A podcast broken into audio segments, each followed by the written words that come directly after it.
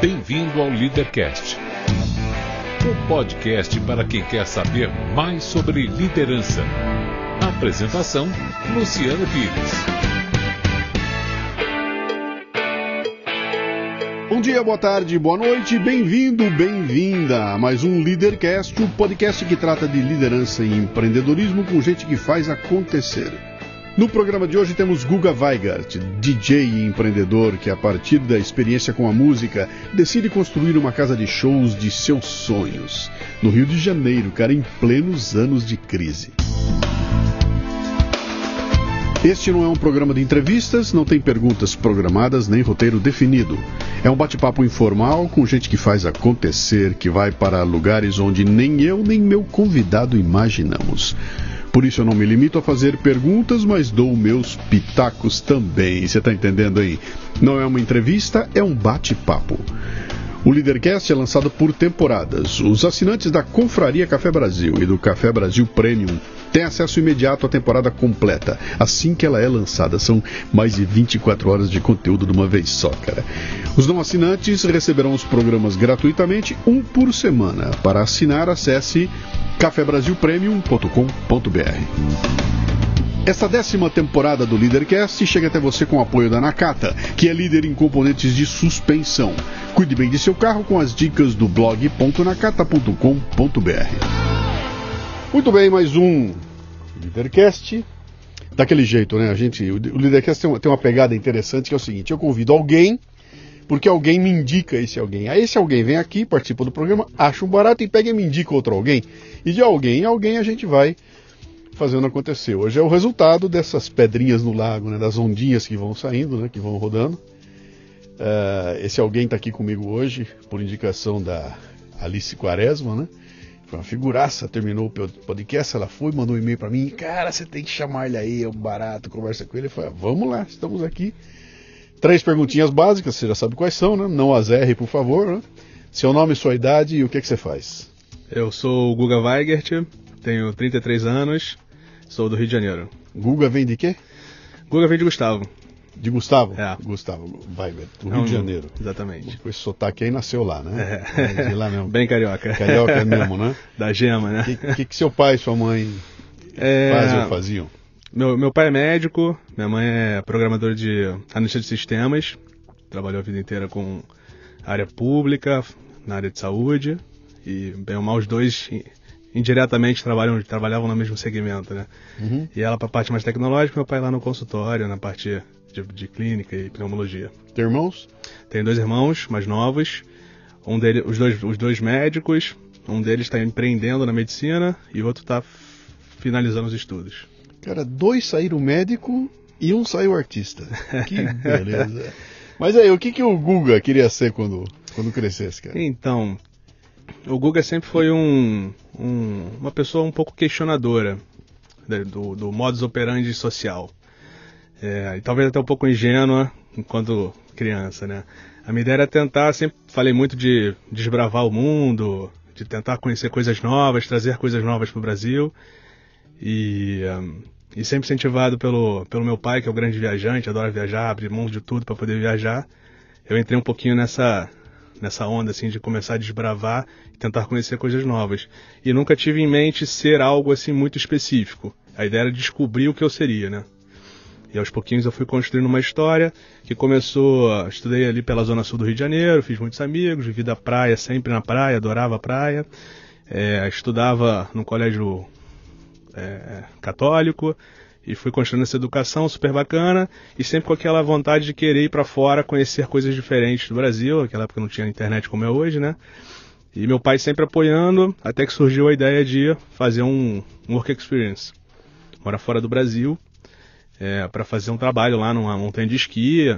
Eu uhum. super animado. E aí eu juntei uma coisa que aconteceu um pouco antes, que a gente talvez ainda aborde aqui, que foi a carreira do DJ, que já uhum. vinha surgindo.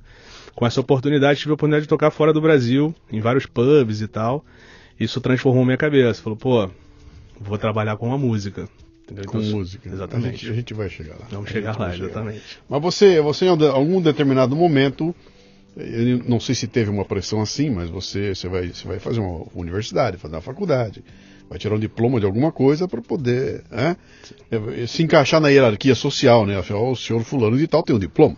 Qual era esse diploma que você foi buscar, cara? Se é que foi? É, então, na verdade eu saí do colégio muito, assim, sem saber o que fazer. Falei, pô, vou fazer turismo, que eu gosto de viajar. Não, não, vou trabalhar com educação física, eu adoro esporte, jogar futebol pra caramba e tal. Não, quer saber? Minha mãe sugeriu fazer administração, que foi o que ela fez antes. Ela virou analista de sistemas posteriormente, mas começou pela administração. Ela falou, ó, na administração você vai ter um leque muito amplo, você pode trabalhar com tudo. Uhum.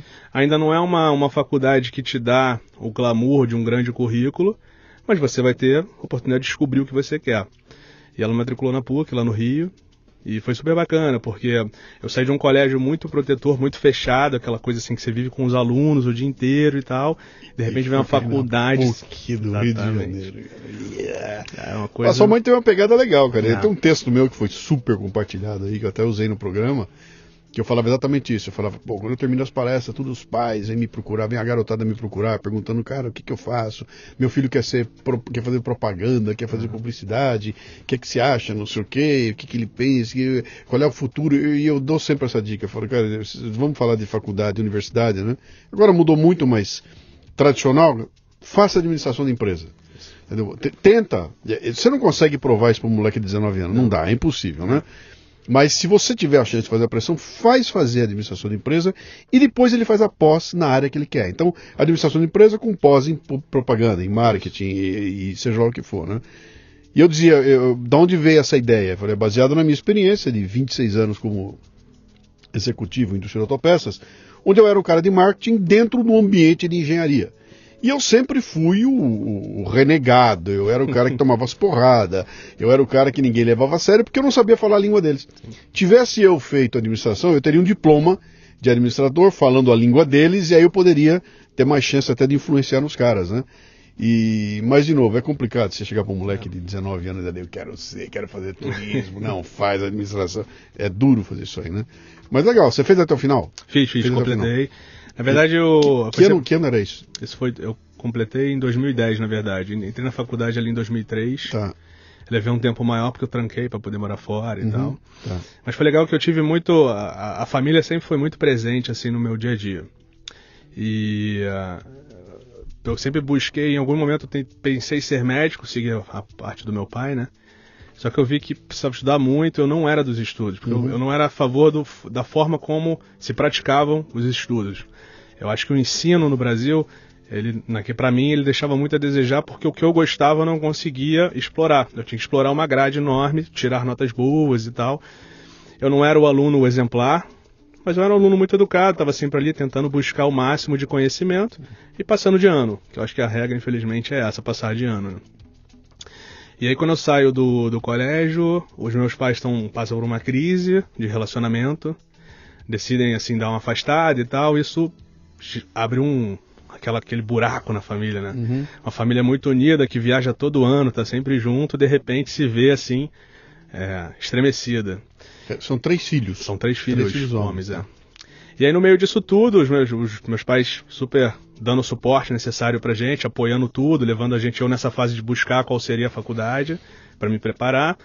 É, e aí surge uma coisa muito doida nesse caminho que é a, a, a carreira de DJ. Para. Para. É, deixa eu dar uma explorada aqui. Teus dois irmãos não tiveram essa mesma, esse mesmo fogo de, de... Porque os dois foram para medicina, os Sim. dois encamparam, né? Vocês foram criados no mesmo, mesmo ambiente, a mesma família, tudo Sim. igual, e dois entram, abraçam a causa da medicina com todo o, o, o peso, né, que é, que é que você falou, cara, estuda pra cacete, é um negócio complicado, né? E você não. Eles não tiveram essa mesma esse, esse, não vou dizer esse questionamento que você teve com, com relação à, à, educação, ao tempo que ia. É, eu acho que assim, na verdade, o, o, meu irmão do meio, ele tem o Guilherme, ele tem três, dois anos e meio a menos que eu, né? Uhum. Então o processo de escolha dele da universidade, ele já foi de um colégio um pouquinho maior, que foi o Santo Agostinho, Sim. que acho que preparou ele um pouco melhor para essas dúvidas. Sim. E aí preparou também, na verdade deixou ele pronto para se optasse por medicina, conseguir concorrer Sim. e não precisar de uma universidade particular. porque a gente tem a questão lá no Rio de Janeiro, principalmente, que é ou você vai para as públicas ou particular, investimento e tal. Então ele já foi um pouquinho mais preparado e eu acho que também o retorno do meu pai para casa com a minha mãe e tal fez com que é, acho que ele colasse um pouco mais no meu pai e vivesse mais esse mundo da, da medicina, né? E ele foi para esse caminho, eu acabei indo para outro lado, que era parte da administração e tal. Uhum. Mas eu não sei, eu não sei exatamente o questionamento em si. Mas com certeza a, a, presença do meu pai em casa de novo foi um fator determinante para. Vocês nunca falaram a respeito disso? É engraçado, a gente nunca chegou a debater sobre isso. É. A gente foi seguindo, a gente sempre foi muito unido. E o caminho botou a gente em projetos muito juntos, independente do currículo. Sim. Entendeu? Eu, administrador, ele médico, e meus pais, em algum determinado momento, optaram por ter uma empresinha lá familiar. A gente participou junto, cada um com a sua expertise, uhum. mas seguindo a sua forma de estudo, entendeu? Uhum. Então acho que eu não, eu não cheguei a ter esse, esse debate com ele, assim. Uhum. Mas acho que é um, ponto legal para ser pensado. Isso aí. E aí, vamos, vamos ver como é que você tromba com a música aí, cara. Como é, é que era isso? A música, como é que é? Eu tenho. Tô. Pera, você se formou? Na verdade, isso foi bem antes de me formar. Isso foi no colégio. Ah. A música surgiu no colégio. Ok. Eu, assim, com meus 15 anos, eu brincava de cortar a fita cassete e juntar elas para tirar o gap de espaço entre as músicas. Uma coisa meio doida, né, pra um uhum. garoto. E aí, em cima disso, brincando com as músicas, sempre adorava música e tal, escutava bastante, mexia nas letras, mas nunca tinha pensado em ser músico, não tenho nenhuma habilidade técnica com instrumentos. Sim. E tinha a questão do esporte, né? Eu malhava muito, fazia escalada indoor e tudo mais, aí nisso, um final de ano, acho que é 2001, final de 2001, eu encontro um, um DJ, que na época eu não sabia quem era, o Bruno Devic, a gente começa a conversar na academia, ele, não, porque eu vou tocar, vou fazer isso no Réveillon, vou fazer aquilo. Mas o que, que você é? Você é músico? Você é, sei lá, guitarrista? 2001? 2001. DJ de, de LP. Exatamente, lá sim, atrás. Sim.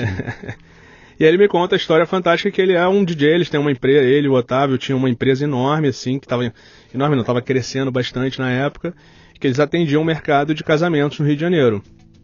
E corporativo também. Aquilo me chamou a atenção, falei, que legal. Pô, vocês estão DJ, pô, já vi alguns DJs tocarem, né? Porque a minha era matinê, né? Para os matinês via lá, performance de vários DJs, achava aquilo incrível, né? Sincar as músicas.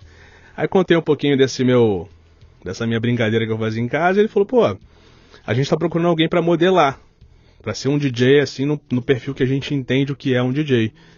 Se você quiser estar com a gente, você pode começar a acompanhar e tal. Achei super legal o convite. Como eu falei, tinha aquele, naquele momento estremecido familiar. Falei, pô, eu topo, tô dentro. Isso com 16 anos. Né? Cheguei em casa, contei pros meus pais, meus pais, tá bom, vai lá, tenta e tal, que que vai, vamos ver o que, que vai dar, né? Só que o negócio ficou assim, muito acelerado, porque como tinham muitos eventos, eu comecei toda quinta, sexta, sábado, domingo, botar um terno e sair de casa. Alguém passava um carro me buscava. Para acompanhar os caras. Para acompanhar os caras nas festas, nos eventos. Você era menor de idade. Era menor de idade. E... Exatamente. Tudo bem? E, tudo indo, é. Aí meus pais, em algum momento, ficaram preocupados, falaram, pô, a gente quer conhecer essa turma e tal. Só que a empresa já existia, já tinha um escritório legal em Ipanema, ali no, na zona sul do Rio. Eu falei, pô, então vamos marcar uma reunião. E aí tem aquela coisa interessante Rio de Janeiro, né? Uma cidade, eu chamo, brincar, uma província, né? Quando a gente chega na reunião, descobre que, na verdade, um dos sócios é filho de uma amiga da minha mãe. Hum. então as coisas ficam a mil maravilhas, porque ela já conhecia a história da empresa sem saber que, era, que eu estava na empresa. E isso deu um corpo. 16 anos de idade? 16 anos, é. Marcando uma reunião na empresa que você trabalha. Exatamente. Para levar papai e mamãe para conhecer os caras. É, isso aí. Que mico. É, assim, eu na verdade, eu nem encarei como mico, não. Eu encarei como uma, um aval mesmo, sabe? É. Porque realmente, 16 anos, eu via, tipo assim, as pessoas ao meu redor saindo muito para curtir e tal, e eu falava, pô, esse entretenimento é super bacana, mas eu queria estar mais próximo disso. Uhum. Me causou uma, uma empatia muito grande, né? Uhum. Então, assim, foi até bacana envolver meus pais, porque eu nunca tive essa, essa questão de o, o, a vergonha dos pais, o famoso dos 15 anos sim, ali, né? Que sim, você sim, sim. Eu devo ter passado por isso em algum momento, mas não me recordo. E, e os meus pais viraram muito uma base de apoio para tudo isso. Legal. Pra todo esse, o início dessa Legal. história, né? Muito bom, muito é. bom. E aí, aí você. Aí no segmento aí, com esse aval, a gente comecei a acompanhar muito as festas. Mas você já tinha uma consciência de que, pô, esse é o negócio da, da minha vida, bicho, eu hum. vou fazer minha vida nisso aí? Porque você estava na escola, você estava lá para. Você já estava estudando administração, né? Sim. Não havia consciência ainda de que eu podia fazer não, disso ainda meu, não. Meu Existia assim, como eu via a empresa, falei, poxa, legal, os caras estão fazendo eventos que eu não tinha acesso, muito novo, ou então nunca tinha reparado que eu tinha ido em algo assim. Eu comecei a ter um olhar muito da operação, assim, isso me, me gerou um certo é, vou chamar assim, uma, uma animação para poder trabalhar com isso. Mas eu falei, não sei se é isso que eu quero pro resto da minha vida, porque era muito cansativo, né? A gente chegou a ficar 10, 12 horas num sábado, numa sexta, em pé, lá trabalhando e tudo mais. Eu era assistente, então o meu trabalho era observar ao máximo para enriquecer uhum. meu conhecimento ali e poder continuar caminhando, né? Você é... varava as madrugadas, é isso? Todas. Madrugada? Madrugadas todas. E os outros moleques de 16 anos, cara, que estavam aí jogando bola? É, estavam por aí, né? Como é que era? Eu encontrava a turma na praia no dia seguinte, contava das experiências, o pessoal ficava assim, pô, que legal, que bacana. Você estava num mundo totalmente separado do mundo dos seus amigos. Exatamente. Muito é. separado. E, e, mais maduro que você. Muito mais maduro Exatamente. que você. É. E foi legal porque, assim, como eu tive esse. É, sempre volta um pouquinho nessa questão dos meus pais, que foi um alicerce muito grande familiar, que me gerou essa segurança para amadurecer. Uhum. Então, quando vem um trabalho profissional, você está buscando uma faculdade, tudo vai se abrindo. Na verdade, a, esse primeiro contato com o mundo de eventos no Rio de Janeiro me permitiu amadurecer muito rápido, entender as coisas uma, sob uma outra ótica, entendeu? Uhum. E aí, isso me fez entender, por exemplo, que a faculdade passava a ser um compromisso meu com uma profissão também, não só o DJ. Uhum. Falei, pô, meus pais estão fazendo investimento em cima de mim com, com, esses, com um estudo super bacana, como é que eu devolvo isso para eles? Então sempre na minha cabeça começou a existir essa questão de melhor aplicação possível. Eu passei a ser um bom aluno na faculdade, uhum. entendeu?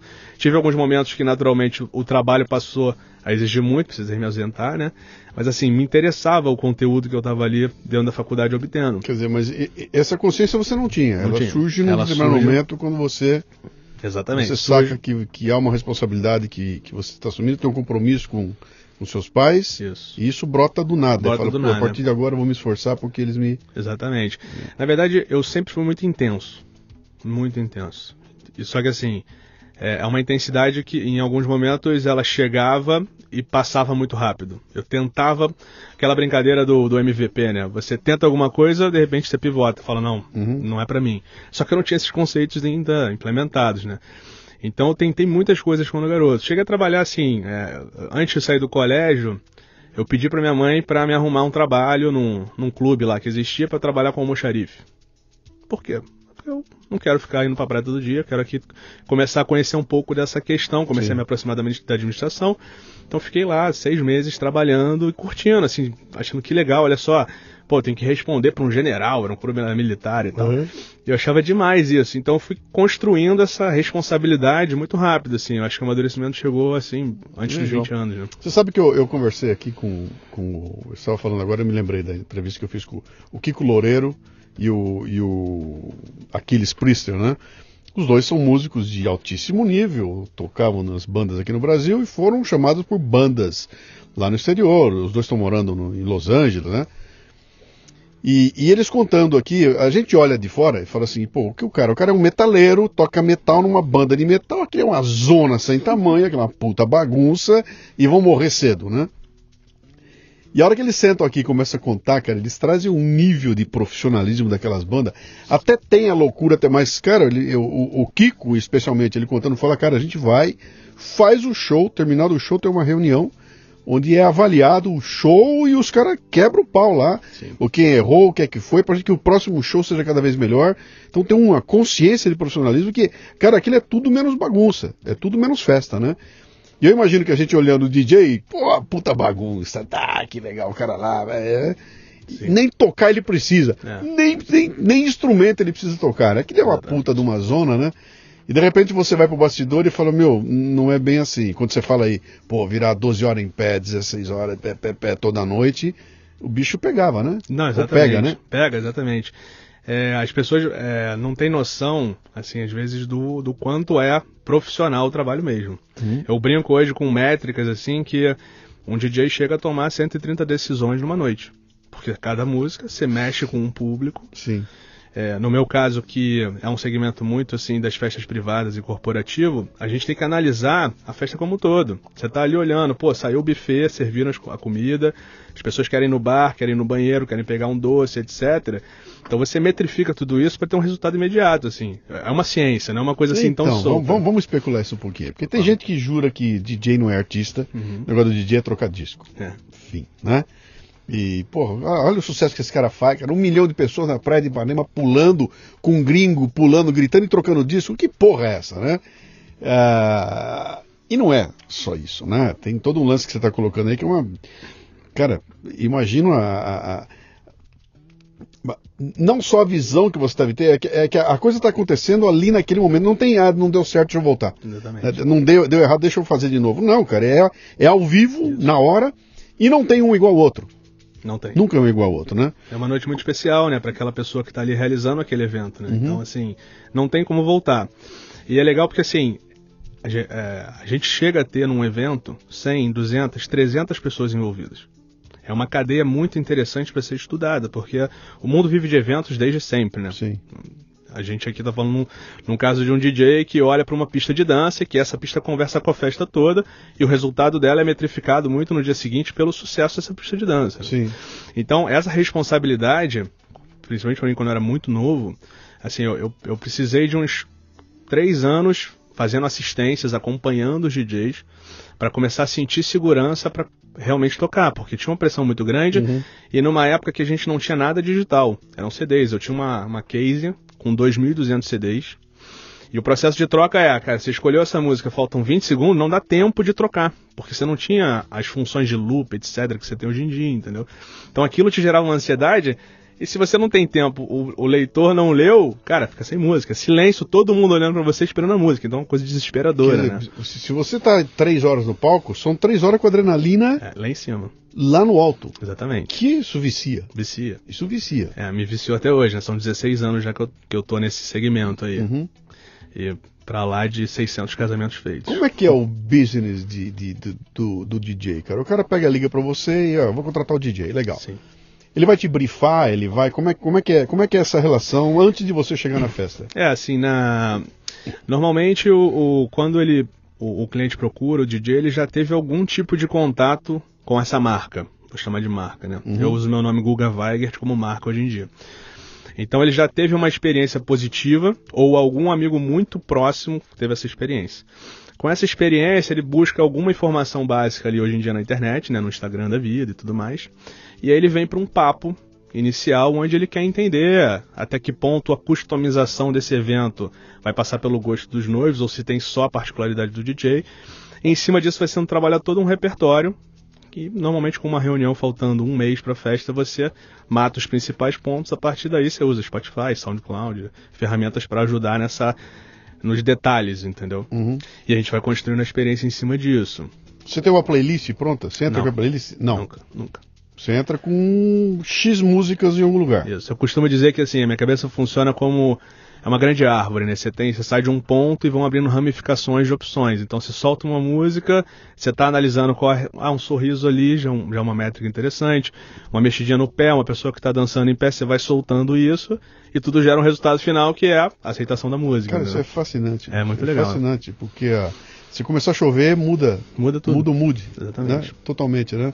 É, você tem. É, uma festa você tem assim uns, uns picos de energia. Uhum. Que se você souber controlar muito bem, você faz essa experiência ser muito única para todo mundo que está ali, entendeu? Quer dizer, você está dirigindo aquela plateia, Exatamente. né? Exatamente. No fundo você está fazendo isso. Né? Exatamente. Né? Eu acho que isso é o que dá assim o, o grande sabor para quem trabalha com esse desejo de continuar uhum.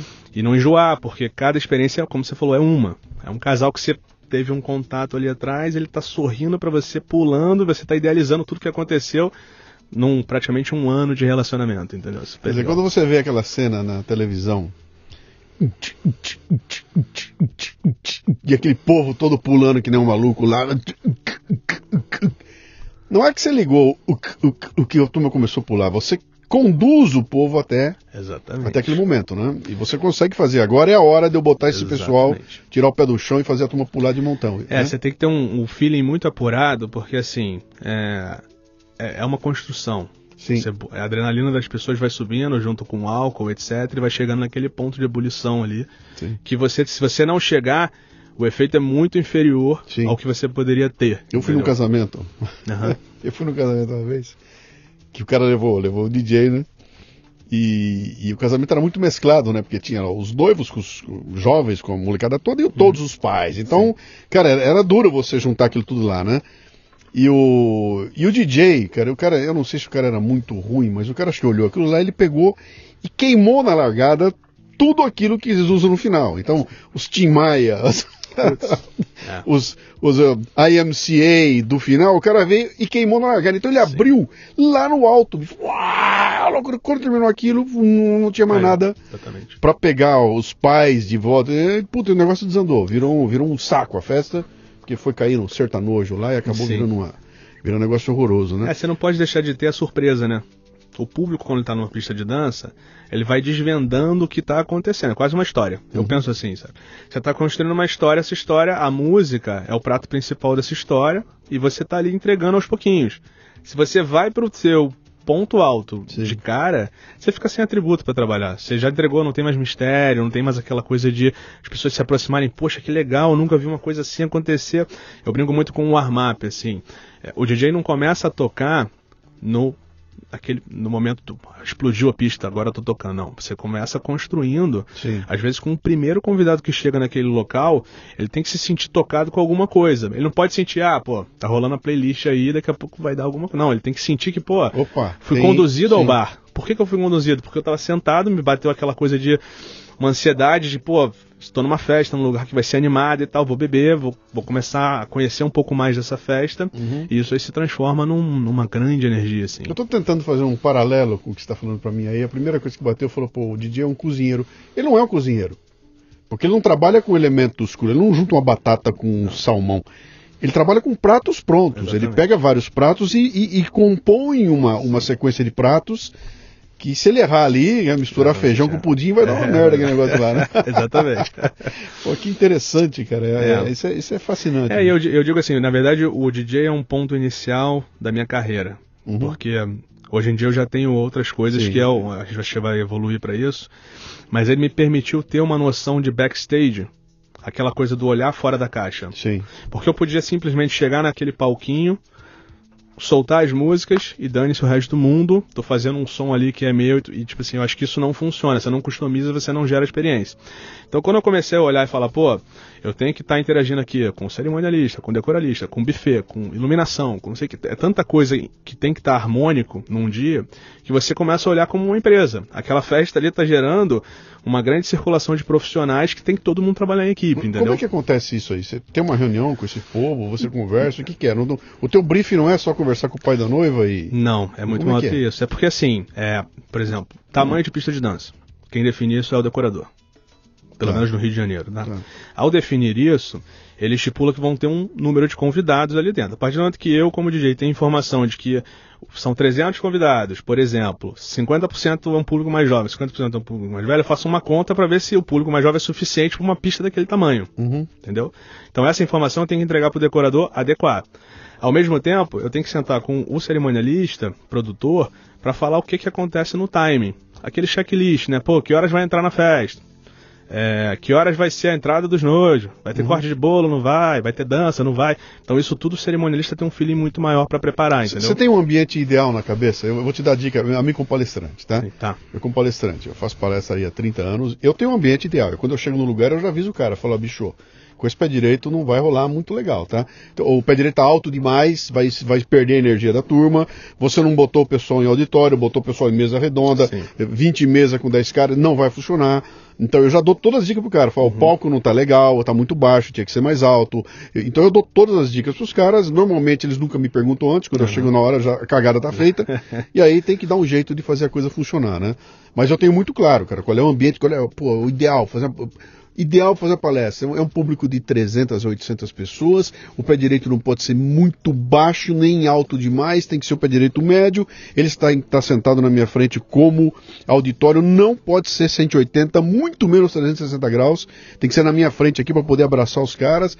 É, o microfone e tal assim, o som de tal. Eu falei, pô, isso é o ideal. Com isso me dá. Que me- a, a tela tem que ter tal tamanho, então eu me garanto, né? O projetor, tantos lumens. Você tem esse ambiente ideal na cabeça? Ou é cada caso um caso? Não, cada caso tem as suas particularidades. Uhum. Mas assim, o meu olhar de pista de dança, ele exige algumas coisas, por exemplo, é, palco.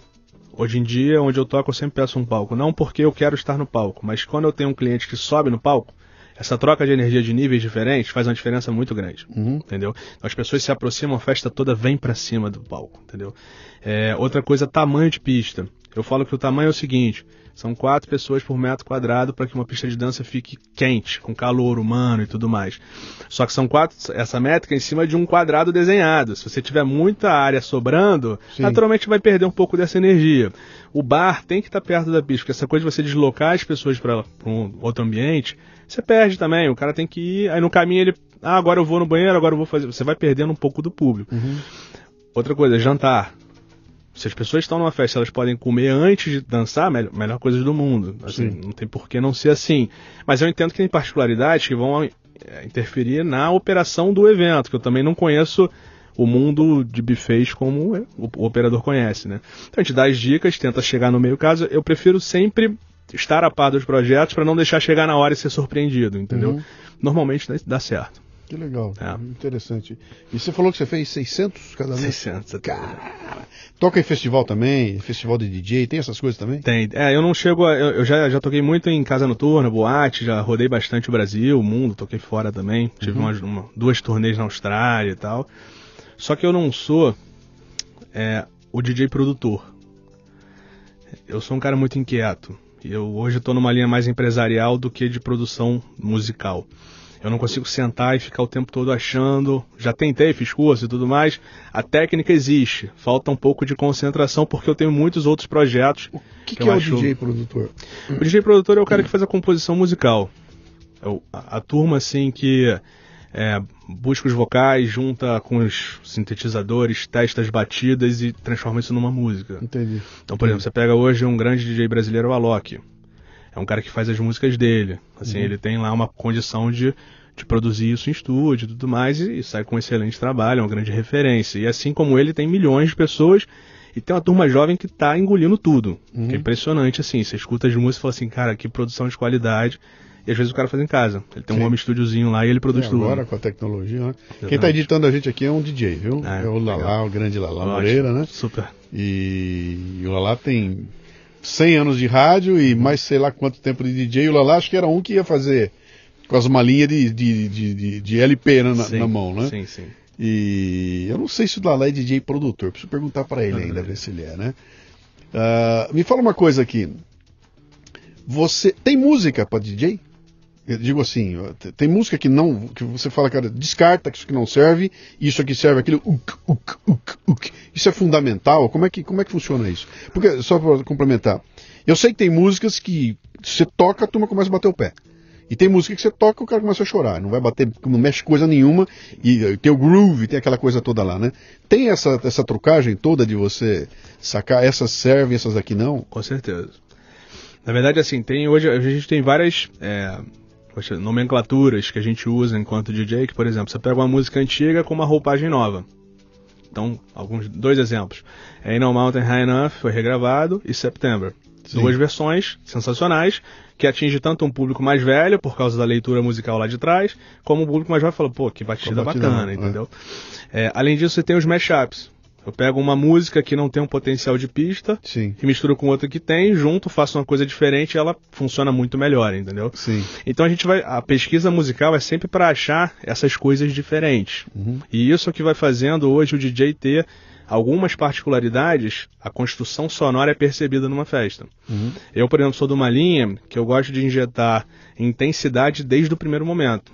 Você chega na festa, você não tem aquela coisa monótona. Você tem um ambiente alegre, receptivo, que não é para você dançar ainda, mas que você já consegue falar, pô, vai surgir alguma coisa aqui. E aí você vai entregando esses ingredientes ao longo da noite para que você consiga ter o tempo máximo de festa que está dentro do- da, da expectativa dos clientes, né? Qual é a música que você tem que tocar, cara? Cara, tem algumas, você, né? tem, você tem no bolso que você fala, bicho, não tem jeito. Isso vai, vai ter que tocar, cara. Assim, tem várias, na verdade, Luciano. É, a gente tem hoje um grande hit musical que é o This Girl, que na verdade é uma música antiga que foi regravada. Super bacana. No flashback essa Que vai passar algum momento. This Girl vai passar. é, É, é o do momento. é o do E- e momento, Vai passar. assim. Já passou, já tá passando. Já É. foi, o momento dela foi meio do ano passado. Mas, mas a pergunta que eu digo é aquela que é eterna, que vai, vai sempre entrar. Como você fala? September. Eterna. Pô, isso é eterno. Isso Eterno. não tem jeito. Isso Ain't No Mountain. High Enough é Eterna.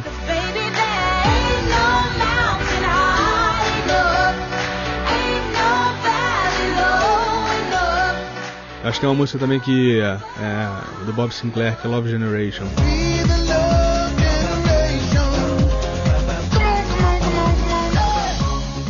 Que ela é eterna, em alguns momentos ela perde um pouco de força porque toca muito, mas chega, volta também. É, tem tanta coisa que é até difícil listar. Assim, cada década você tem muitas representações. Brasileira, lembra de uma brasileira assim? Então, brasileira, Os Tim Maia são. Não Quero o Dinheiro do Tim Maia, foi até regravado agora até por um grupo de DJs aqui, em- junto com o Thiago Bravanel aqui de São Paulo, Aham. os DJs. Semana inteira fiquei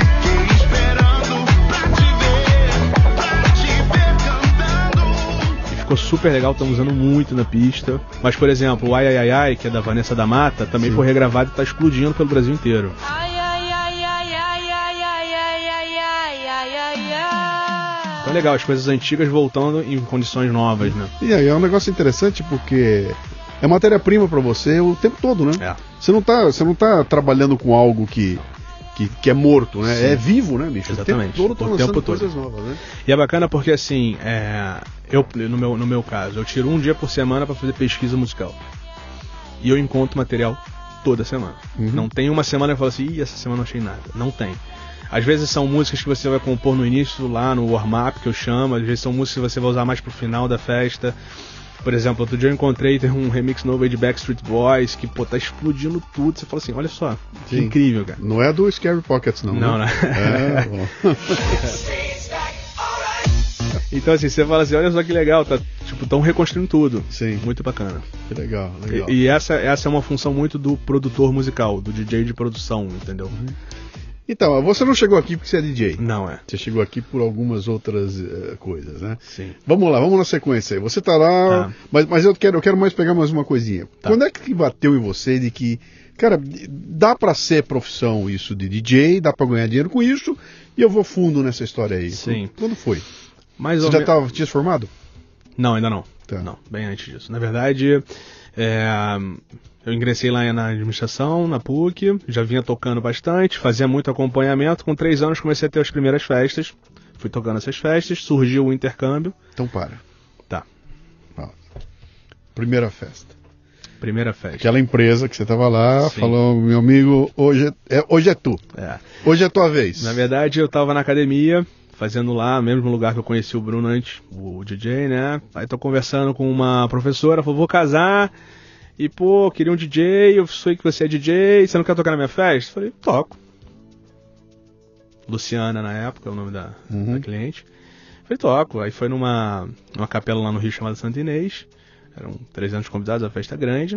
E Quer aí foi legal. É, é- é o aluno que vai fazer o voo solo. É teu voo Exatamente, É solo. meu voo solo. E aí? E aí é legal porque eu falo, tá, mas olha só, eu sou de uma empresa. Eu não posso fechar com você porque tem sonorização. Tem... Não, vou fazer contato. Aí ligou pra empresa, negociou tudo, fechou. E aí a empresa foi bacana porque ela teve uma preocupação. Falou, pô, será que ele tá. Ele não me falaram isso na época, né? Mas será que ele tá pronto? Será que ele aguenta o rojão? Não vai se decepcionar? Porque eu já tocava algumas coisas, mas muito em festas de amigos, algumas coisas menores e tal. E aí o- um dos sócios da empresa, o Otávio, né, foi comigo. Ele falou, ah, nessa festa eu sou seu assistente, Tá. tá? Ah, não, só vou lá porque como a gente vai botar o som, precisa de alguém, eu vou estar lá com você, não tenho festa no dia e tal. Ele foi. Cara, eu abri a pista lá, era uma festa diurna, começou, sei lá, 4 horas da tarde, e tinha que acabar 10 horas, por causa de barulho na região e tal. Pista cheia de até as 10 horas da noite, festa inteira lá no local, a gente teve que encerrar. E foi minha primeira grande festa, assim, foi uma coisa, Legal. assim, aquela sensação de que, pô, passei de fase. Sim. e quem tá dirigindo sou eu. Exatamente. Tá- Aí a adrenalina veio. A mesmo. adrenalina veio. Que legal. Só que em paralelo, essa festa veio entre o intercâmbio dos Estados Unidos e uma, uma grande vontade de tocar fora do Brasil, que foi impulsionada por essa experiência. Então eu toquei nesse casamento, fiz mais uns dois ou três nesse mesmo ano e fui tocar, fui pra Austrália. Falei, agora eu vou tocar na Austrália. Você foi estudar lá, passando um ano.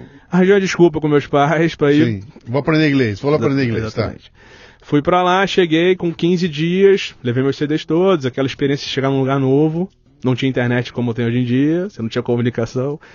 Aí eu cheguei lá, me apresentei num pub lá, falei, ó, eu sou DJ no Brasil, ah, a gente adora brasileiro, vem fazer um teste aqui com a gente. Falei, tá bom. Segunda, é, sexta-feira, 7 horas da noite. Falei, pô, sete horas? Vai ter ninguém nesse lugar. O cara tá me enrolando, né? Mas vamos lá. Cheguei no lugar, peguei, pre- preparei tudo. Aí tinha assim uns 25 clientes sentados. Falei, pô, tem que botar todo mundo na pista de dança. Como é que eu vou fazer? Aí comecei. Soltei a primeira música, vim soltando, fui soltando. Aí o primeiro já levantou, foi no bar, falei, ó, se mexeu, tá bom. um a um, aquela conquista, sete horas da noite, né? Sete e meia, oito horas, e eu tinha, o meu teste era até, se eu não me engano, nove e meia. Eu tinha duas horas e meia pra tocar. Eu sei que foi passando, veio um, veio outro, daqui a pouco esse primeiro foi pra pista de dança, veio o segundo, veio puxando, assim, todo mundo levantou e foi pra pista de dança. Aí o gerente olhou pra mim e falou, o que você tá fazendo? Eu falei, ih, errei, ih, não posso. Eu falei, não, tô tocando as musiquinhas aqui pro pessoal dar uma dançada. Então, não, tá sempre, ninguém nunca fez isso aqui. Que incrível isso. Falei, pô, legal, ele não pode continuar, fica à vontade. Aí de 9 e meia eu fui até as 11. Sei que aí chegou o outro DJ lá pra tocar e eu entreguei o bar inteiro dançando pra esse DJ. Tinham, sei lá, 100 pessoas na casa, todo mundo lá. Aí o gerente virou, ó, preciso de você três vezes por semana aqui. Isso com 15, di 15 dias de Austrália. Falei, pô, lógico, maravilhoso e tal. Aí eu morava numa casa de família que não dava pra ir, aí me mudei, fui pro centro da cidade e comecei a tocar. Foram seis meses, eu toquei assim, cinco vezes por semana na Austrália inteira. Que legal. Rodei várias cidades. Fui tocar em Byron Bay, em Gold Coast, cheguei a tocar em Sydney, Sunshine Coast. Aí, de- quando, e, e foi legal porque a empresa que eu tocava aqui no Brasil fez um marketing falando, ó, temos um DJ fazendo turnê Sim. e eu fui mandando material pra eles, eles foram fazendo marketing. Quando eu voltei, seis meses depois, eu tinha uma agenda todos os sábados lotados. Então foi um start assim que. Pô, que bem. Que rolou. Que, que puta jogada, cara. Exatamente. E é um batismo de fogo, né? Porque você tá num público que não fala a tua língua, Exatamente. que, que não tem a cultura daqui, que não é a história do sambinha, chacoalha sai dançando. Sim. Pô, que legal, cara. E aí foi legal porque no, no é, quando chegou lá no final da viagem, eu podia ficar mais tempo. Não tinha, eu não tinha por que retornar pro Brasil, a não ser um acordo com meus pais de que eu terminaria minha faculdade. Uhum. Então, esse acordo passou por cima de tudo. O- o- na época, o pessoal lá me ofereceu cidadania australiana. Falou: Ó, você fica com a gente, a gente dá um sponsor, você aplica, você vai virar cidadão australiano. Falei: pô, não posso. Prometi pra minha mãe que eu vou voltar pra PUC, vou estudar na PUC, vou finalizar o meu curso de administração.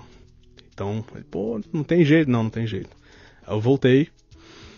Aí quando eu cheguei, falei, pô, agora eu tenho que agradecer pela essa oportunidade que eu tive. Porque a história da viagem foi legal porque não foi aprovada pela minha mãe, principalmente. Ela tinha medo de eu me perder no mundo da música. Sim.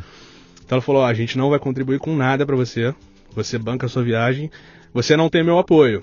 Até você me mostrar que realmente é uma coisa que você quer muito. E eu consegui, banquei a viagem inteira. Então antes de ir pra Austrália eu já tinha tudo pago, tava tudo certo, só com o meu trabalho de DJ, entendeu? Então você perguntou, quando é que você percebeu que seria possível? Sim. nesse momento. Porque, pô, eu tinha meus 21 anos e juntei um dinheiro que eu não imaginava pra poder fazer uma viagem internacional, entendeu? Então, que legal. E aí foi legal porque quando eu voltei da viagem, aí só entrando na parte mais corporativa, né?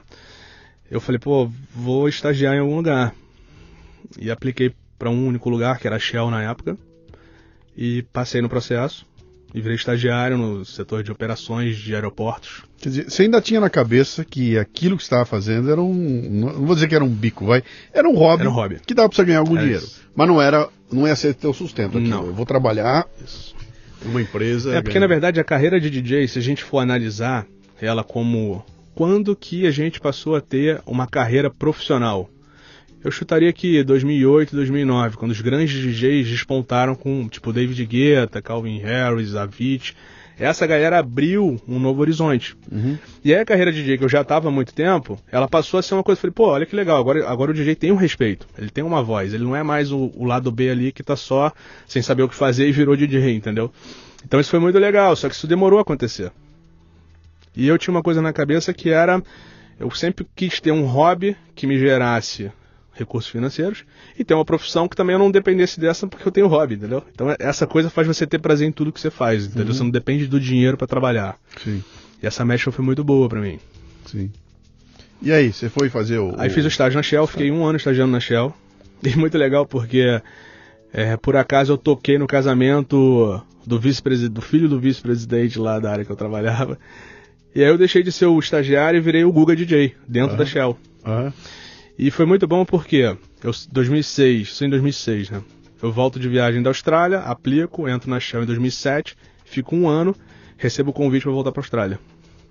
Falo, pô, agora eu já fiz meu dever de casa. Tô na PUC, tô estudando bem, estagiei, mostrei valor ao que eu precisava, vou de novo. Fui para esse convite, fiquei mais oito meses na Austrália. Então deixei de ser estagiário, fui tocar na Austrália. De novo, rodei a Austrália, muitos lugares, uma experiência muito boa. Tô lá no final do período de, de trabalho lá, falei, vou voltar pro Brasil, a Shell me oferece uma posição para trabalhar. Falo, pô, casou perfeito, vou voltar pro Brasil. E aí no meio disso também, a minha atual esposa eu conheci nessa época e também tinha um desejo da gente estar junto e tal. Então volto pro Brasil e começo a trabalhar na Shell. Só que quando eu voltei da, da, da Austrália dessa segunda vez, eu voltei com um olhar mais crítico de negócio. Falei, o que está faltando no Rio de Janeiro em entretenimento que eu posso construir? Uhum. Que ano era? Isso 2008. Tá. Falei, pô, a gente tá, so- tá sofrendo um momento agora com a especulação imobiliária, todos os espaços de eventos da Zona Sul do Rio de Janeiro estão fechando. Falei, ótimo, então já tenho condições de abrir um? Não. Preciso trabalhar. Então a Shell virou um grande laboratório de preparação. E foi muito legal porque eu fui caminhando lá dentro por vários projetos caí em RH. E RH te dá uma visão corporativa que é muito Aham. única e uma condição de, eh, de se preparar para as mais diversas áreas. Então fiquei lá, foram seis anos de Shell. Até que um momento eu falei, eu acho que já estou pronto para fazer aquele projeto que eu tenho em mente. Aí em 2013 eu pedi demissão da Shell e decidi abrir um espaço de eventos no Rio de Janeiro. Quando Como você é- fala espaço de eventos, não é uma casa de show. Não é uma casa de É shows um porque espaço é um- multi. multifacetada. Tá. Ele, ele atende qualquer, ele atende desde um casamento, um workshop, um congresso, um lançamento de produto, um show, Uhum. uma peça de teatro, uma festa, qualquer coisa. Né? Isso na minha cabeça, então em 2013 eu decido desbravar esse sonho junto com um amigo muito próximo, que é o Rodrigo Lasmar. A gente entra e fala, ó, tamo saindo, tô saindo da Shell, chego em casa, dou essa notícia, meu pai fala, mas como você vai fazer isso? Não, calma, não, calma, não, não tá na hora. Falei, pai, já pedi demissão, eu vou em frente, porque eu tenho certeza que esse projeto tem que existir. Alguma coisa tá me dizendo. E tá na hora, eu consegui fazer ali na Shell um pé de meia que banca esse empreendedorismo por um período. E naturalmente a expectativa é que fosse ser tudo muito fácil, né? Só que assim, foi, foi uma longa jornada. Uma longa jornada. Quando o artista descobre que para fazer arte tem todo um tem todo um backstage, tem que pagar conta, tem que é, caramba. Mas assim, foi muito legal porque foi uma rejeição inicial, tanto dos meus pais quanto da minha namorada na época, que é a minha atual esposa, mas com total apoio. Falou, ó, é o que você quer? Vai em frente. E é o que eu tinha muita segurança porque o DJ já era uma realidade muito grande. Uhum. Só que assim, eu comecei a fazer as contas, foi uma época de mudança muito intensa, né? Saí da Shell e falei, ah, vou fazer conta, e eu reparei, pô, sem a Shell eu não, não vivo, né? O DJ hoje é um hobby que eu, na verdade, não ganho o que eu acho que eu deveria ganhar. Aí eu sentei com a empresa, expliquei meus pontos, eles falaram, ah, gente, não dá pra mexer agora, pedi pra sair da empresa. então, numa tacada só, eu mudei, é, saí do mercado corporativo e saí da empresa que me agenciava Uhum. cumpri um período lá sem poder anunciar, mas assim, eu já estava já tava tão enraizado DJ que a minha agenda continuou lotada e foi o que me permitiu bancar as contas do projeto, que é o ESC, que é o EXC, está aberto lá na zona sul do Rio. É XC. É XC. X. É, na verdade ele era o ESC com S, Uhum. ESC bem carioca, né? A gente, infelizmente, depois de cinco anos, o INPI não deixou a gente usar a marca. Uhum. No lugar da gente é legal, a gente procurou uma solução e criou o ESC Carioca. Então você tem um escape carioca, com um X bem marcado ali. Uhum. E aí o ESC surgiu, a ideia já vinha sendo trabalhada em 2013. Começo a procurar lugares para fazer e caí dentro do Jockey Club do Rio de Janeiro. O Jockey estava passando por uma transformação em algumas áreas que estavam completamente abandonadas. Fizemos uma proposta, assinamos com o Jockey, um contrato longo, e entramos na licença do projeto. Vamos licenciar esse projeto. Essa licença levou cinco anos. Hum. E foi assim uma coisa. Cinco anos antes de começar a funcionar. Isso. O projeto? A gente inaugurou. Está recém-inaugurado, inaugurou agora em abril. A gente assinou em 2013. Caramba, cara. Então, assim, foram cinco anos tentando tirar, porque o jockey, ele é uma PAC, ele é uma área de preservação. Uhum. Então tem toda uma esfera de patrimônio histórico que tem que ser preservada, e que, na verdade, assim, não é crítica. eu aprendi a ter um olhar sobre preservação de patrimônio histórico nesses cinco anos. Foi incrível. Naturalmente, como empresário, eu cheguei a falhar, a desistir milhões de vezes. Porque cada hora chegava uma conta diferente. Mas assim, eu não sei se tem alguma coisa que conspira a favor, surgiu uma coisa positiva ao mesmo tempo e ia viabilizando essa história acontecer. Tá? Então a gente levou esses cinco anos, o meu sócio super do lado, a família apoiando, a esposa apoiando, todo mundo apoiando, mas foi assim muito complicado. No final de 2017 a gente está com a licença na mão, vamos sentar com os investidores. Aí vem a parte interessante. Em 2013, quando eu saí lá da Shell, eu sentei com um, um grupo de pessoas próximas. Falei, gente, ó, vou revolucionar o mundo dos eventos, vou trazer um, um espaço que vai fazer isso, aquilo, aquilo, aquilo, outro e tal, e não sei o quê. É, pô, legal, vamos conversar. Aí montei lá business plan, montei apresentação, tudo legal. Aí eu sentei com até um atual sócio, meu investidor, contei tudo. Aí tava ele e o sócio dele na mesa, o sócio dele começou a perguntar, e fui respondendo, respondendo, ele, pô, percebo que você entende desse negócio. Legal? Continuei respondendo, respondendo. Aí ele veio e virou assim. Mas eu tenho que te falar, eu acho que você não é capaz de fazer o que você está prometendo. Você não vai conseguir tirar esse projeto do papel. Se você tirar, me procura de novo. Luciano, foi assim um soco no estômago. Eu falei, pô, mas eu tenho a resposta para tudo, por que, que o cara me deu essa escovada, né? E aí que eu acho que veio a capacidade de receber feedback que eu peguei muito do DJ e da Shell. Falei, cara, eu tenho estrutura para receber isso. Já tomei muitas na minha vida. Não vai ser essa que vai me desanimar. Pelo contrário, isso foi uma válvula propulsora ali para poder fazer um negócio sair do papel, né? E aí eu vim batalhando, batalhando, e quando eu sentei com eles de novo em 2017 com a licença de obras na mão, ele falou, ah, agora tem que investir, não tem jeito, né? Porque eu tinha certeza que você não ia conseguir. Ele é do ramo de construção e tal. Sim. Então isso me marcou muito, assim. E aí eu falei, pô, beleza. E eles participam, como eles viraram sócios do projeto, a gente ganhou uma expertise em obra que eu, que eu não tinha nem o meu sócio. Me, me dá uma dimensão. O que, que era esse investimento? Você está falando de quê? Você- falando, você- doutor. A gente está falando de. Eu e meus. A, a gente tinha um, um projeto inicial de um milhão e meio de reais investidos. E depois a gente captou mais 6 milhões de reais. Ô, louco, cara. É.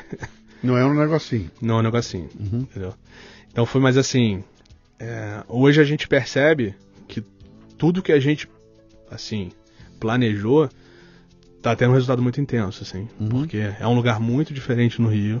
Você tem lá uma grande caixa, completamente isolada, tratada acusticamente. A gente pegou a Lígia Niemeyer, que é uma baita de uma projetista, ela fez com muito carinho, muito detalhe. E junto dessa área interna, a gente tem uma área externa que é um jardim lindo, que você se sente no Rio de Janeiro. No Assim, Jockey. Dentro do Jockey Dentro do Club. Jockey Club. E aí toda uma questão de segurança, de localização. Então hoje a gente está trabalhando muito pesado em cima de todos os segmentos para atender essas demandas. Uhum. Eram, é, existia muita demanda e pouca oferta. Porque assim, no Rio, se você pega assim a zona sul do Rio, ou você tem museu, ou clube, associação, você não tem espaços de evento como você tem em São Paulo. Aqui, visitando alguns lugares, você fica encantado. No Rio você não tem. Então a gente entrou e é, de- é um, é um espaço de médio porte. Então você consegue sentar numa palestra 600 pessoas. Sim. Entendeu? Com aquele conforto todo, pé direito de 5 metros de altura, não pé direito nem muito alto nem muito baixo. Sim. E essa questão do isolamento acústico também ajuda muito, que preserva todas as apresentações Uhum. e tal. Aí beleza, então a gente entrou em operação agora em abril. Começou depois dessa jornada longa. Então começou um business para valer. Porque até então você era um Lone Ranger, É né? Você, você com a tua malinha de CDs, que hoje não é mais, né? Mas É, você com é teu, você com o teu, com o teu, com o teu pendrive na mão, você fazia a festa acontecer. Agora não. Agora você tem uma estrutura e tem gente, e tem organização. É, que tamanho é? Que tamanho é teu? Que tamanho é a estrutura lá? É, a gente, na verdade, a gente buscou uma estrutura muito enxuta. Porque o que me preocupou é, a a- esse projeto iniciou no ápice do Brasil. A gente brinca que a gente ia abrir para a Copa do Mundo. Sim. Só que a gente errou a Copa, porque não foi na do Brasil, foi na da Rússia. Até meu sócio fala muito isso. É, só que a gente falou, pô, o Brasil está nesse momento, a gente não sabe se a demanda realmente vai atender o que a gente espera.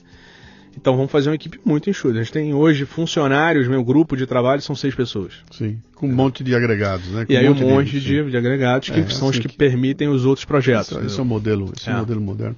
Vem cá, cara, o Brasil fudido. Fudido, cara. Ninguém tem dinheiro, nós estamos aí, puta, preocupado como é que eu pagar as contas no fim do mês. É, o ensino, uma merda política, esse horror, matando gente na rua, blá, blá, blá. Você me abre um lugar pra fazer festa. Isso. A, a minha crença é que entretenimento é a única válvula de escape do ser humano. Tá? Lógico que tudo tem. tu- tu- tudo é atingido. Mas eu acredito que o entretenimento atinge menos porque as pessoas continuam celebrando, as pessoas não podem. A essência do, do- do ser humano é, é viver, é comemorar, né? E eu vejo muito isso. Acho que a gente hoje está numa linha de oferecer conteúdo cultural para a cidade do Rio de Janeiro e ao mesmo tempo atender demandas de pessoas que querem casar, fazer seus aniversários ou empresas que querem fazer seus encontros, etc. Negócios. Então assim, a gente não percebe que essa crise hoje ela, ela, ela atinge em parte, mas ela não elimina não elimina a demanda, entendeu? Sim. Tá? E assim, aí, isso que você falou, né? O Brasil tá nesse momento tão ruim. E aí eu, eu sou um cara muito da criação, não sei se deu pra pescar um pouquinho aqui. É, então a gente se organizou da seguinte forma: o meu sócio toca a operação.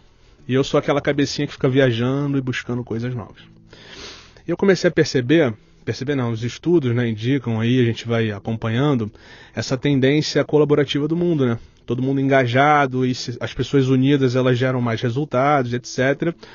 Então a gente começou, comecei a viajar numa, numa ideia de, pô, vou construir então uma plataforma que viabilize as pessoas fazerem os seus eventos. Isso está em construção, é um projeto nosso agora. Então nessa onda do financiamento coletivo, do crowdfunding, a gente está implementando uma plataforma que a gente entende que qualquer pessoa que tenha uma ideia, mas não compre um risco do evento, possa viabilizar isso em forma comunitária.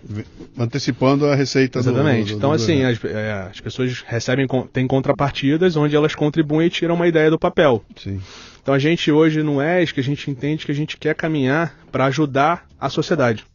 A gente, naturalmente, é um business, tem resultado financeiro, tem que devolver o dinheiro para os nossos acionistas, investidores, é, mas ao mesmo tempo a gente quer ter essa coisa de ser um espaço que a cidade abraça. Entendeu? Então esse é um dos projetos em paralelo que a gente está construindo. O outro é uma área de apoio ao ensino. Se eu tenho um lugar que vive de eventos, eu não posso ajudar as pessoas a serem profissionais mais qualificados em eventos? Então a nossa ideia é lá. E aí do outro lado eu também tenho uma história empreendedora que me permite compartilhar conhecimento que eu não tinha lá atrás que eu errei pra caramba. Então a gente agora também está colocando no ar um e-learning para poder ajudar as pessoas a se capacitarem nesses empreendedorismo e produção de eventos, entendeu? Isso agora, tá saindo tudo Tá agora. agora. Aham. Tá, em- tá em desenvolvimento. Pô. E mais alguns outros projetos que estão em curso aí. Então a gente quer fazer muito isso. A gente quer ser um lugar que as pessoas estejam bem, sejam bem-estar e felizes. Porque o que eu digo é o seguinte, lá do o, um grande propósito que veio do DJ foi trabalhar com a felicidade. Sim. Quando eu tenho aquelas pessoas pulando, alegres, esquecendo que qualquer problema existe, você trabalha num ambiente feliz. E isso foi o que me impulsionou a continuar tocando desesperadamente, aceitando qualquer convite, por quê? Porque é muito legal. Uma experiência que você vive ali, você fala assim, olha só, troquei uma energia positiva com um grupo muito grande, entendeu? E a gente quer que as pessoas tenham um pouco isso lá também, perceber um pouco isso, entendeu? Como é que foi tua transição de da banda do eu sozinho para uma empresa que você tem um sócio, que tem uma equipe, etc e tal, que de repente você não tá só, embora você diga para mim que você é a cabecinha que sai criando ideia, Uhum. você não faz só isso. Imagino que tem decisões a ser tomadas lá, de negócios, Sim. e que estão estão muito mais é, pro Guga administrador de empresa do que pro Guga artista, né? É. Essa tua transição aí foi um choque. Eu, eu- eu vou melhorar um pouquinho, vou deixar a pergunta mais legal. Tá. Você esperava o tamanho da encrenca que vocês iam encontrar quando tiveram a ideia? Vamos criar um negócio? É, não, não esperava. Não esperava porque, na verdade, tinha uma expectativa de prazo, de agilidade, da gente estar em outro momento agora. Mas no final das contas, a gente aprendeu muito nesse período. E aí vem, acho que tem duas capacitações que eu tive na minha vida. Uma delas é, como DJ, eu não, não vou dizer zerar, mas eu diminui muito meu ego. Eu não sou estrela, eu não quero ser estrela. E eu entendo que se eu tô ali naquela festa e tá tudo acontecendo, tem muita gente trabalhando para aquilo acontecer. Então não é um resultado meu. Então esse foi o primeiro pensamento que me fez saber trabalhar em equipe. Tá? Eu pego o outro lado, pô, seis anos de Shell, dos quais quatro anos em RH. Trabalhar com pessoas o dia a dia. Então quando, che... quando o, o Ash começou a se desenvolver, tem até uma passagem legal porque o, o meu sócio, que é o Rodrigo, que hoje toca a operação, ele foi uma época mora fora. No- quando ele regressou ao Brasil, ele não sentia o reconhecimento de ser um gestor do ESC. Então, o meu trabalho nesses últimos anos foi empoderá-lo. Sim. Falei, cara, você vai ser a cabecinha da gestão. Como é que a gente vai construir isso? A gente vai construir o seguinte: você vai aparecer e eu vou ter que me esconder. Mas se a gente olhar num âmbito de empresarial, de coisas que estão acontecendo, é difícil você ter essa, essa maturidade. Vou chamar, pô, eu preciso que alguém fique maior para eu poder pensar numa outra área que não é expertise dele. Mas se eu tô aqui, se eu não tô na operação, o meu sócio investidor ali também vai começar a questionar, pô, quem é que tá tocando isso? Entendeu? Então a gente fez um trabalho assim que foi muito natural. Uma coisa assim muito simples e de confiança. Porque aí é uma coisa que eu também levo pra minha vida, assim. Se você tá trabalhando com alguém, você tem que confiar. Porque se não Isso for é, confiar. é casamento, cara. Isso é, um isso. casamento. bicho. Exatamente. Isso é, é exatamente é um casamento. Se não Exatamente. for. Não, não, não, não vai, não funciona, né? Não. E, e diga uma coisa, para piorar a história toda, você está fazendo isso tudo no Rio de Janeiro. Que vive Isso. o. Não sei se. Não é o fundo do poço ainda, porque eu sei que o garotinho está agora se candidatando para governador de É, novo. Dá, dá para Dá mais. Dá para afundar mais ainda, né? É, é. Mas, cara, num clima. A gente sabe, o Rio de Janeiro tem aquela pegada bonachona, o Rio de Janeiro é o. O Rio de Janeiro é o. é o- é o- é é- como é que eu vou dizer você? É o. é é- quando a gente fala Brasil lá fora, tem um, tem um modelo de Brasil que é o Rio de Janeiro, não é o Brasil. Uhum. Sim. Lá fora a gente vê o Rio, não vê o Brasil, né? Sim. E, mas ele perdeu todo aquele glamour. O glamour dos anos 60, 70, 80, aquilo desapareceu tudo e o Rio está realmente hoje. A gente continua vendo a cidade maravilhosa de gente preocupada, né? Sim. É, num ambiente que não é um ambiente cara, motivador para fazer negócios. Por mais que você fale, pô, cara, você tá rodeado de porrada. Você sai na rua, já tô preocupado, cara. Vou voltar para casa, volto preocupado. Saio de manhã preocupado. Eu não sei o que, que vão fazer aqui. Eu não sei se o cara que eu tô fazendo negócio é o, é o- é o bandido que vai quebrar amanhã, né? Sim. E você passou um período na Austrália, onde as coisas. Você faz um plano de 10 anos e sabe que dali a 10 anos aquilo vai dar tudo certo, né? Como é que é, cara, esse jogo de cintura de, de, de tomar essas decisões e botar na cabeça, cara, vou investir 7 milhões de reais num business no Rio de Janeiro agora, com entretenimento. Né? Assim, eu acho que, como você falou, né? Tudo pode piorar. E cabe. Eu até eu escutei o programa que você fez aqui com o João Moedo. Uhum. Isso, conheço a família, não conheço ele, mas conheço muito próximo, trabalhei até com a filha dele na Shell e tal. E eu acho que só a população vai conseguir salvar o Rio de Janeiro. Porque se- existe um movimento muito forte que questiona isso. Tipo assim, a gente chegou num limite, a gente está abandonado, a gente está sem prefeitura e sem governo estadual. Que vamos esperar? Vai esperar a eleição para trocar? Aí quem vai vir depois? Vai resolver? Não sei. Então, vamos junto, vamos fazer. A- a- hoje o nosso negócio lá no Rio, ele está numa área muito segura. Sim, você está dentro de um. Estabelecimento que traz segurança num bairro nobre e tal. Não que isso seja a solução, pelo contrário. A gente não pode levar isso em consideração para dizer, ah, não, aqui a gente pode vir que aqui não é o problema. Não, não é isso. A gente quer exatamente que as pessoas que entrem lá reflitam e falem, cara, eu não estou no Rio de Janeiro. Então, por que a gente não tenta fazer essa barreira externa voltar a ser como está aqui dentro? Entendeu? Então, essa vantagem a gente usa como uma oportunidade de questionamento.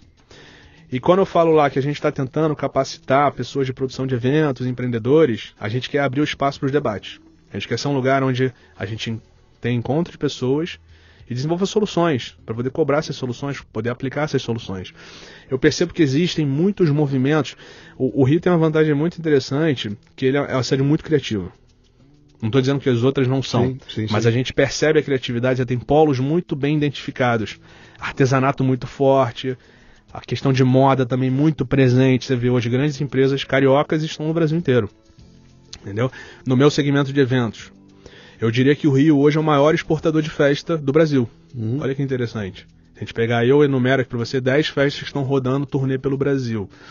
Inclusive São Paulo e tal. Por quê? A gente não tem casa noturna. Não tem casa de show. Tem, mas assim, poucas. Você não tem um mercado estruturado. Cara, ouvi, ouvi um carioca que vem da terra do canecão, do circo voador. E fala mais quando você quiser aí. Dizer que o Rio não tem casa de show é um absurdo, bicho. Não tem mais, acabou Como é tudo. que chega nisso, É, cara? chegamos nisso. Então a gente para, fica analisando, falando, pô, vou esperar, não vou esperar, então vou correr atrás, eu vou fazer negócio, eu vou trazer, eu vou tentar de tudo, assim, a gente não pode ficar refém. Eu- a, a experiência lá na Austrália que eu tive foi muito legal porque eles me mostraram esse- essa situação de você se adaptar a qualquer coisa. Uhum. 2008, 10 anos atrás, os caras já faziam o que eu tô começando a fazer hoje. Então eles têm uma expertise porque eu tocava num lugar, depois já virava um depósito de não sei o que, que já virava um restaurante, abria para um café da manhã, então você via uma rotatividade e no final das contas você vai fazer a maior utilização possível, que eu acho que é a grande questão da sustentabilidade, Sim, né? sim. Você tem que utilizar as coisas ao máximo Sim. de forma que seja sustentável. Isso é gestão de ativos, né, Exatamente, cara? É gestão exatamente. de ativos, né? Que é Então, assim, hoje é um, é um grande desafio. A gente está tendo um resultado muito bom, mas também tudo que é novo gera um resultado muito bom, né? Inaugurou quando? Inaugurou em abril. Ah, Pô, vocês estão, na- vocês estão na, na- na- na pré-infância. cara. Exatamente, é. Na pré-infância. Mas e aí, abriu com a pegada que vocês queriam? É, é aquilo, é aquilo. O dia que você. O dia da abertura, quando você estava lá dentro, você falou, cara, era isso. Esse é o ar que eu queria respirar esse, a Sim. iluminação era essa, o espaço era esse. Não abriu assim, naturalmente, né? Sim, sempre falta um pouquinho. Falta sim, um monte de coisa. A gente Uhum. veio trabalhando pesado na parte de infra da casa. Porque, assim, é, atender o gerar uma experiência boa para o cliente é fundamental. Mas se você gera uma, uma experiência boa para o seu fornecedor, isso é um diferencial que ninguém imagina. Uhum. Porque você permite que o cara reduza os custos dele. Então você está pensando nele, você não está cobrando nada dele. Só quer que ele se sinta melhor para trabalhar. E eu entendo que se ele se sentir melhor, ele vai gerar, vai gerar uma experiência melhor para o cliente final. Sim. Então esse era o nosso pensamento. Quando a gente abriu a casa, faltavam muitas coisas. Por exemplo, a gente fez um projeto onde a gente energizou o nosso teto todo. Só não passa um cabo no teto. Tá tudo pronto. Ah, eu quero um projetor aqui. Não tá aqui. Puxa um cabinho lá de cima, plu- plugou. Tá conectado embaixo, tem sinal, tudo certinho. Só que para construir isso, é um projeto pessoal meu, uma expertise que eu vim desenvolvendo, a gente entregou. Então a gente começou a perceber, pô, eu preciso ter a cada quina um ponto de energia intenso, onde o cara não precisa levar um ponto lá para o outro lado. Então isso foi- foram coisas que a gente veio agora, a gente está pronto. Então como é que funcionou? A gente abriu a casa, naturalmente o mercado corporativo de eventos privados, eles não são imediatistas. Eles se programam no mínimo seis meses para começar Sim, a fazer eventos. sim. Então a gente optou por fazer uma parceria com um, um projeto chamado The Rock Bar, que é super bacana. A entrada é gratuita, opera de quinta a sábado e eles só tocam rock. São tributos a várias bandas. Então você vai lá, tem alguém fazendo tributo sobre Guns N' Roses, Pink Floyd, eh, Maroon 5, Amy House. Então tem várias bandas sendo assim selecionadas para fazer esse trabalho. Então você gira música.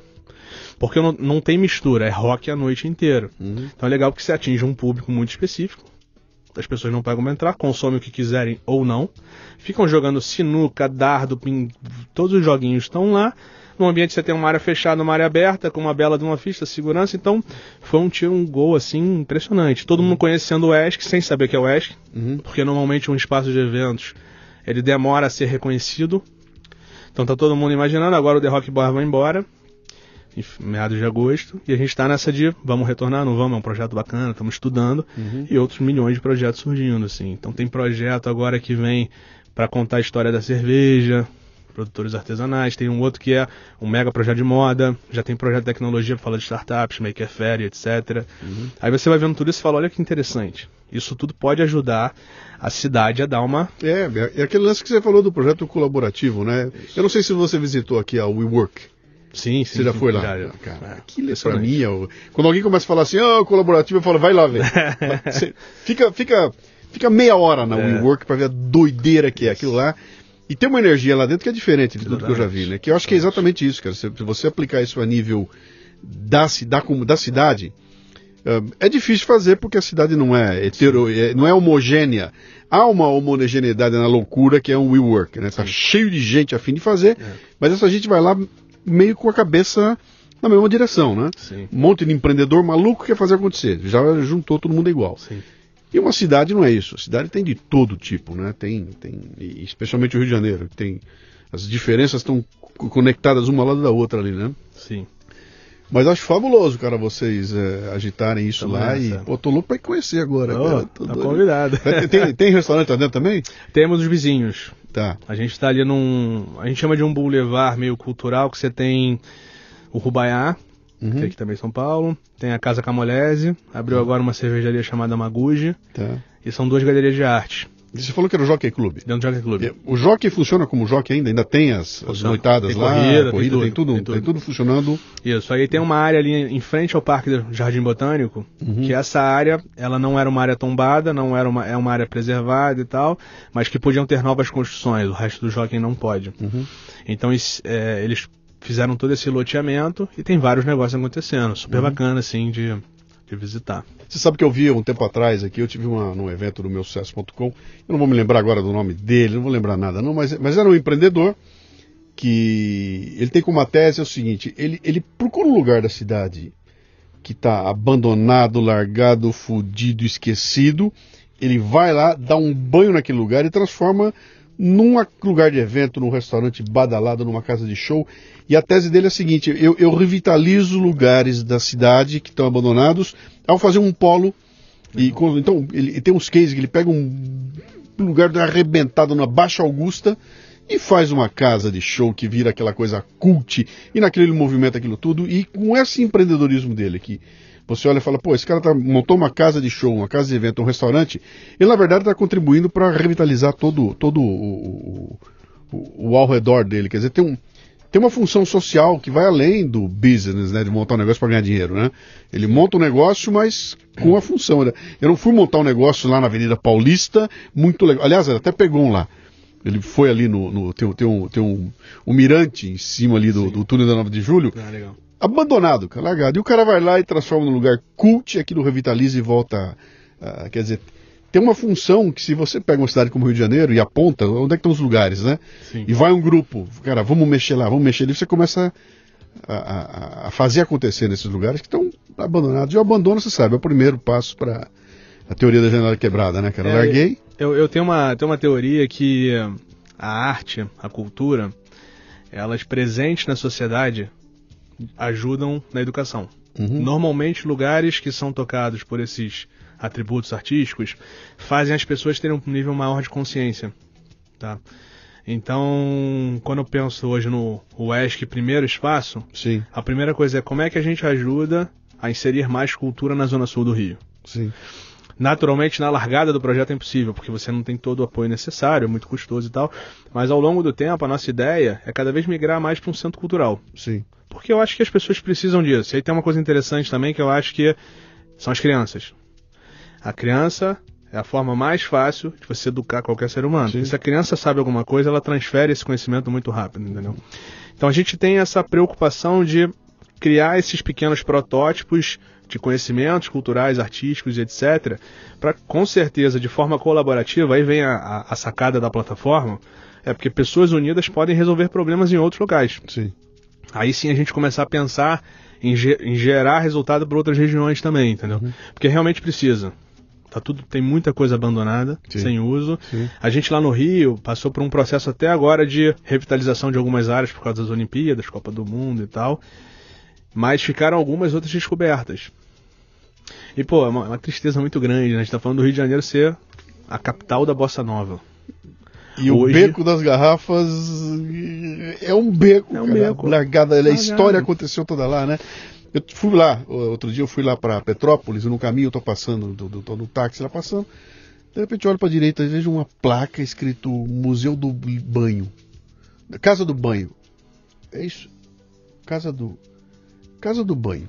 É um negócio assim. Eu olhei, falei, Casa do Banho, que é isso, cara? E vou para internet ver o que que é.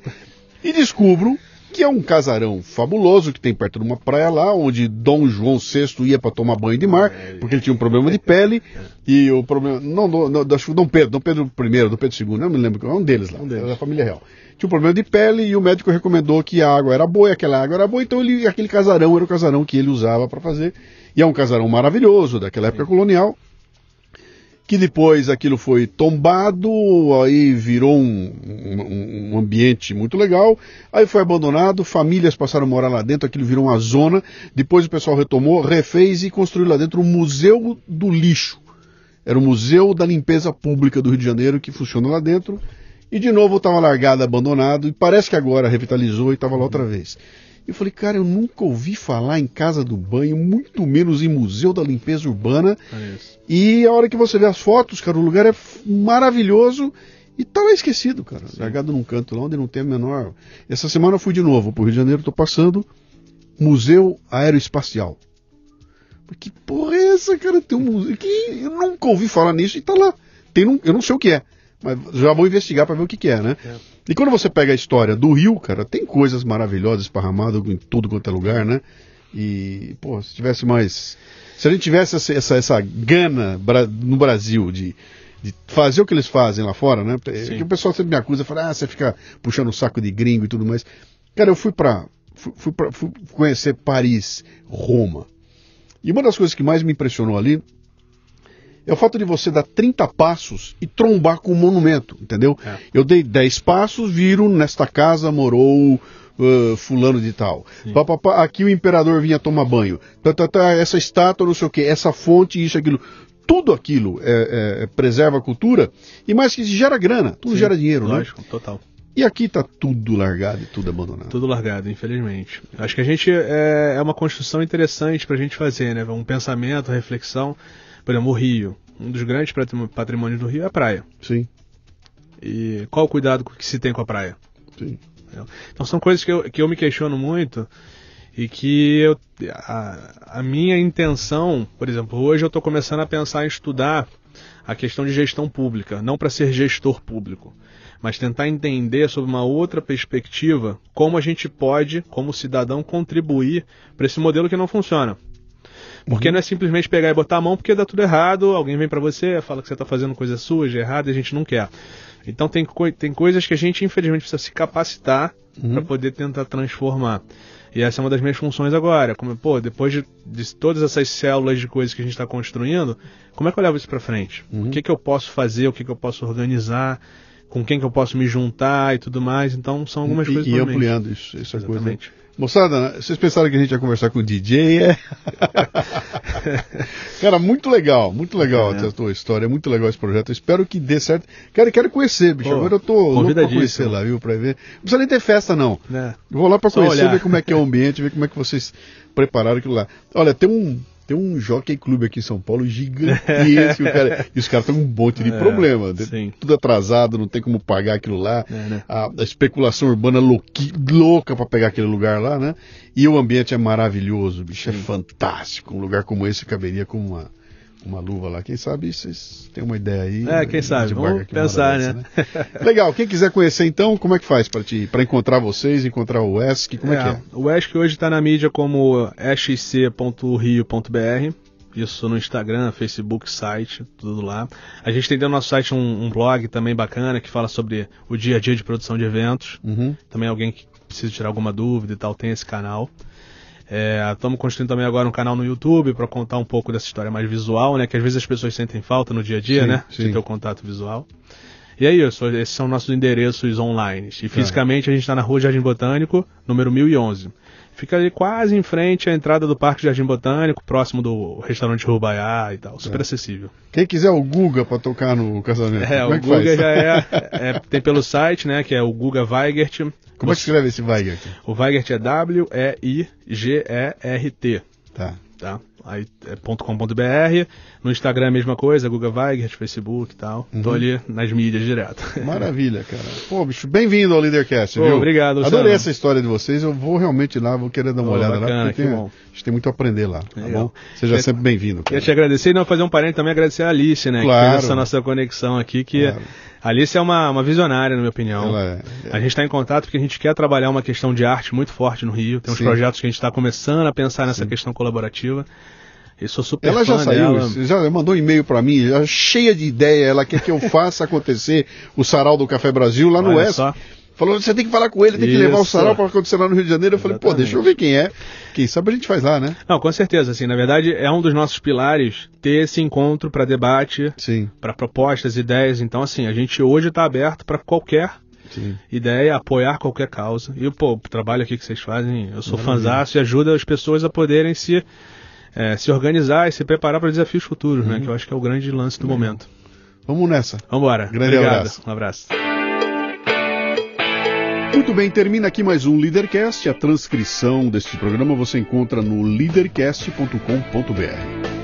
Para ter acesso a esta temporada completa, assine o cafebrasilpremium.com.br e receba imediatamente todos os arquivos, além de ter acesso ao grupo Café Brasil no Telegram, que reúne ouvintes dos podcasts Café Brasil e Leadercast, que discutem em alto nível temas importantes, compartilhando ideias e recebendo conteúdos exclusivos. Lembre-se, cafebrasilpremium.com.br. Esta temporada chega a você com o apoio da Nakata, que é líder em componentes de suspensão. Cuide bem de seu carro com as dicas do blog.nakata.com.br.